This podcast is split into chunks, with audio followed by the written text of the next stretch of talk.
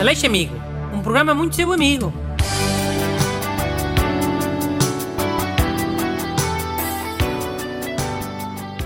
Bom dia, bem-vindos a um programa de rádio que é sermos muito amigos.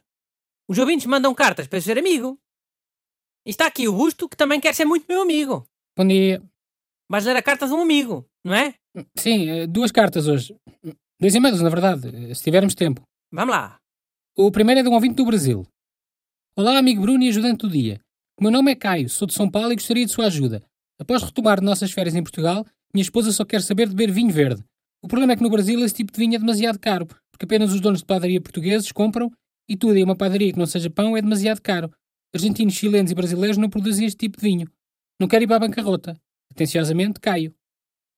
Caio, o que tens que fazer é pegas numa dessas garrafas de vinho verde e metes para lá para dentro o vinho argentino ou chileno.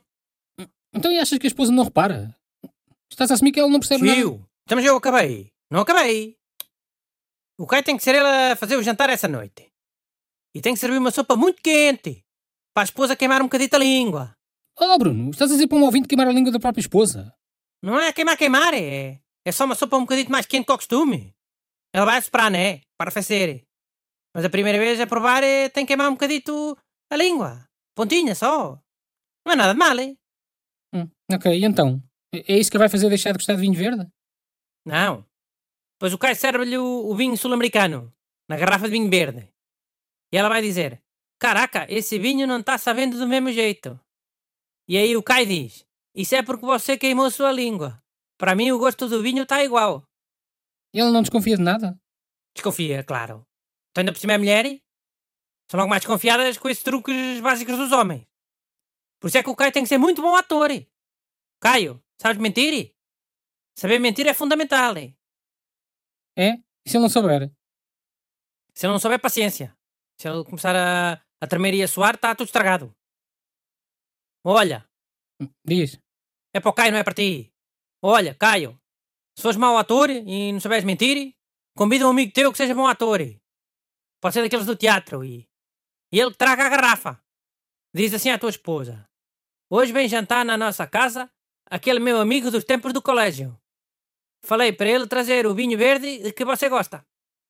E ele tem que se fazer entendido em vinho, para a tua esposa cair no golpe. É, pois é. Porque ela só desconfia se for o marido a dizer, né? Não desconfia se for outra pessoa. Rica lógica também. Adiante. A próxima é do Manuel Matos.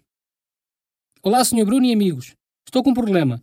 Em abril do ano passado tive de comprar lentes novas para os óculos de ver. Este ano ainda só vamos no início. Este ano ainda só vamos no início e já tenho necessidade de comprar lentes novas porque estou a ver pior.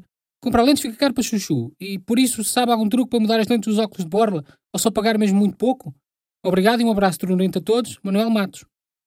Manele, a maneira mais fácil é simulares um acidente. Fácil. Só a burocracia. N- nem sei se os seguros pagam óculos partidos, quer? Mas quem é que falou em seguros? Alguém falou em seguros? É, então. O Manele tem que se atirar para a frente de um carro, como nos filmes.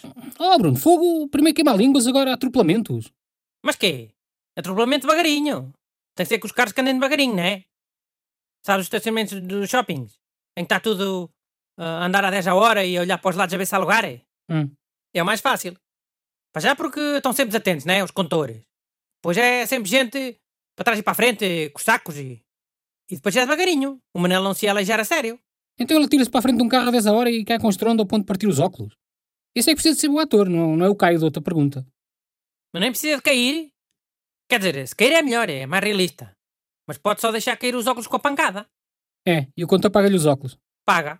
O condutor não vai querer que, que se chame segurança. Nem a polícia.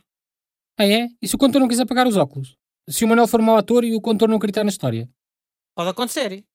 Aliás, eh, nem é preciso o Manel ser mau ator. eh. Basta o condutor ser uma pessoa muito má. Que não queira pagar os óculos por ser uma pessoa muito má. Hum. Então ele vai tentando, é? Vai partindo óculos até parecer um condutor bonzinho, que lhes paga. Se ele trouxer uns óculos já rachados é mais fácil. Dá para duas ou três vezes até se cangalharem todos. Mas sim, pelo não é, é comprar um desses assim mais baratuchos. Tipo da loja do chinês ou dessas feiras de coisas velhas usadas e... Hum, ok. Deve acabar o dia com os joelhos num lindo estado, não é? É 10 a hora, é 10 a hora, mas ainda são meia dúzia de pancadas. Leva roupa grossa. Ponha calças de pijama por baixo das calças de ganga. Aquelas calças de pijamas fofinhas. Então e tu, caías no truque? Eu não. Porquê? Porque és uma pessoa muito má, né? Não. Eu sou uma pessoa muito justa. Eu ia era ver a marca dos óculos. Se fosse marca baratuxa, sabia que era golpe. Mandem as vossas perguntas para brunaleixo.rtp.pt Aleixo Amigos. Um programa muito seu amigo.